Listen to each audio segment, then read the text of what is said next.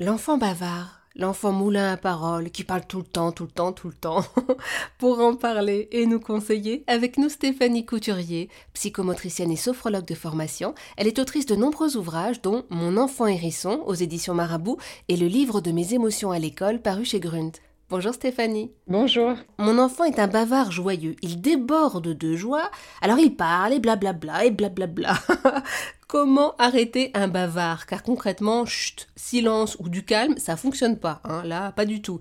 Et c'est quand même triste de punir son enfant, de lui dire va au coin ou va dans ta chambre, j'ai besoin de calme, car lui déborde de joie. alors, euh, il peut y avoir euh, sous forme de jeu. Il y a ce fameux euh, roi du silence Mmh. Euh, et là, tout se passe par les yeux. Comme c'est un jeu, c'est vraiment un challenge et l'enfant joyeux, généralement, s'en empare assez bien. Et donc, on déclenche le chrono et on essaie de voir qui tient le plus longtemps. Et donc, on, on fait des signes. La difficulté un petit peu dans le roi du silence, c'est que ça nous demande d'être très présent aussi. Donc, euh, ça ne nous laisse pas tranquille pour autant. Ça demande voilà, beaucoup de présence de la part du parent, mais c'est une présence un peu dans le calme.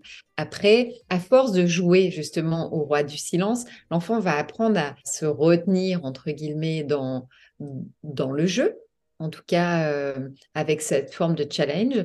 Et euh, quand on va lui dire, par exemple, à table, alors, on va pas complètement jouer au roi du silence, ou alors on pourrait se dire on y joue, euh, mais on va faire comme si. Et on va essayer juste de communiquer par les yeux le temps qu'on mange. Et dès qu'on a fini de manger, alors là, à nouveau, on peut, euh, on peut parler. Ce qui peut bien fonctionner aussi à ces enfants, c'est de leur offrir un casque audio et un micro. Et de, par exemple, de s'enregistrer ils vont être dans cette boucle où ils vont s'entendre, pouvoir euh, voilà parler dans le micro, entendre leur voix, s'enregistrer, par exemple. Ça va devenir un jeu. Et donc tout cette euh, ce besoin de communiquer, euh, d'être justement dans l'échange, il peut en faire quelque chose. On peut dire tiens et si tu jouais au journaliste? Tu vas pouvoir commenter euh, un match ou euh, commenter, euh, tu fais semblant qu'il y a un match de tennis devant toi ou un match de foot ou tu commentes une situation dans la rue. Ça peut être de regarder par la fenêtre et de dire tout ce que tu vois. Et alors ça peut être en s'enregistrant et en écoutant après, ou ça peut être tout simplement le faire avec un casque et, le micro mais sans forcément s'enregistrer pour qu'il ait juste la boucle audio, pour qu'il puisse s'entendre. Et, parler beaucoup chez un enfant, cela peut être l'expression d'une joie qui déborde, cela peut aussi être l'expression d'une certaine anxiété. Tout à fait. Parler beaucoup, ça peut être aussi une forme d'anxiété. Mais très souvent, ça n'arrive pas comme ça du jour au lendemain. Ce sont des enfants qui sont anxieux déjà, qui ont un terrain anxieux. Et soit se mettent à parler un peu plus que d'habitude, comme pour combler un peu le vide, soit ont toujours eu l'habitude de beaucoup parler justement pour combler un peu le vide, mais il y a eu des formes, en fait, des signes d'anxiété à côté, comme se ronger les ongles, comme être inquiet, est-ce que tu viens, des petites questions aux parents, est-ce que tu viens bien me chercher ce soir à l'école, qui est-ce qui vient me chercher, ou euh, est-ce que tu as bien fermé euh, la porte euh, de l'appartement ou de la maison au moment du coucher, enfin voilà, des petites, des paroles qui montrent une forme d'anxiété. Dans ce cadre-là, il faut accompagner justement l'enfant au niveau de l'anxiété. Il faut rassurer l'enfant. Il y a plein de façons de faire aujourd'hui. Enfin, c'est tout est très accessible. Déjà parler des émotions. On peut lire des livres autour des émotions. On peut faire des petits exercices de relaxation le soir, soit de souffle, soit de chant justement lié au souffle, euh, soit de, de massage ou de texte de visualisation. Il y a plein de petites choses à faire vraiment pour apaiser l'enfant. Et si on sent, parce que très souvent, ça arrive le soir avec l'anxiété de la tombée de la nuit où ça s'accentue. On, a un peu deux cas dans la maison avec les enfants. C'est l'enfant qui reste seul dans une pièce et qui ne supporte pas d'être seul dans la pièce. C'est un peu le vide, comme euh, avoir besoin de parler constamment pour meubler un peu le vide.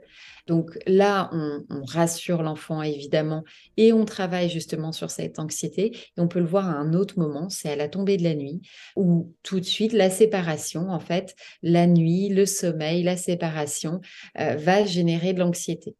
Et là, c'est euh, ce que je vous ai dit, il faut travailler le soir, faire des petites lectures ou donc euh, euh, ces exercices de respiration, de visualisation, pour accompagner justement euh, la, la, sphère émotionnelle de l'enfant, pour qu'il puisse glisser dans cette séparation de la nuit avec plus de sécurité.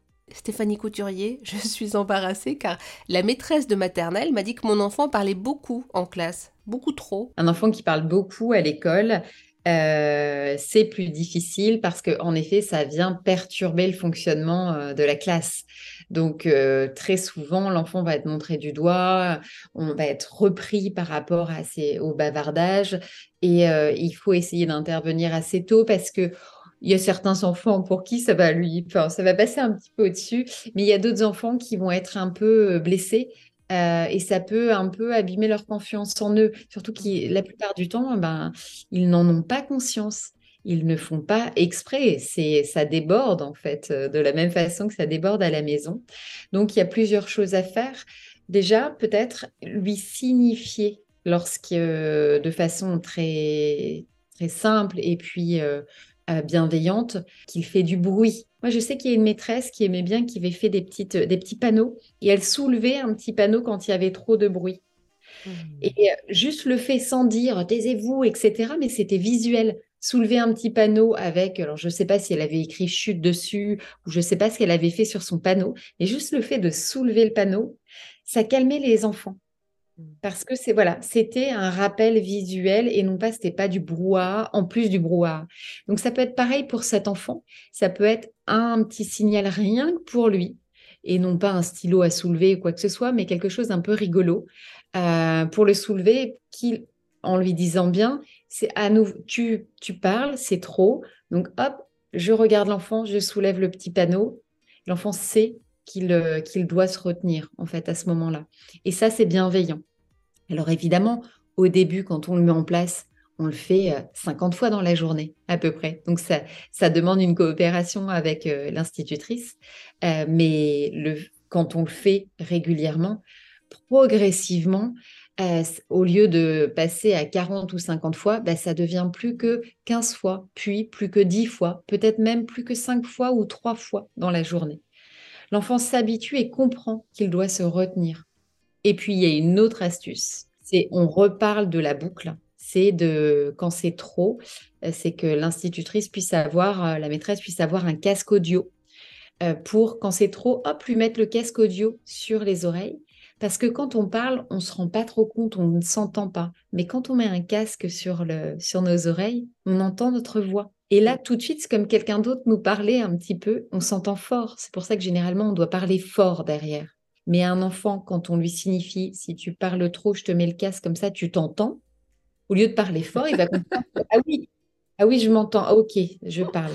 Dès qu'il va parler, il va s'entendre. Il va se dire, ah oui, c'est vrai, je parle. Ça lui permet de se retenir plus facilement. Merci beaucoup Stéphanie Couturier pour tous vos précieux conseils.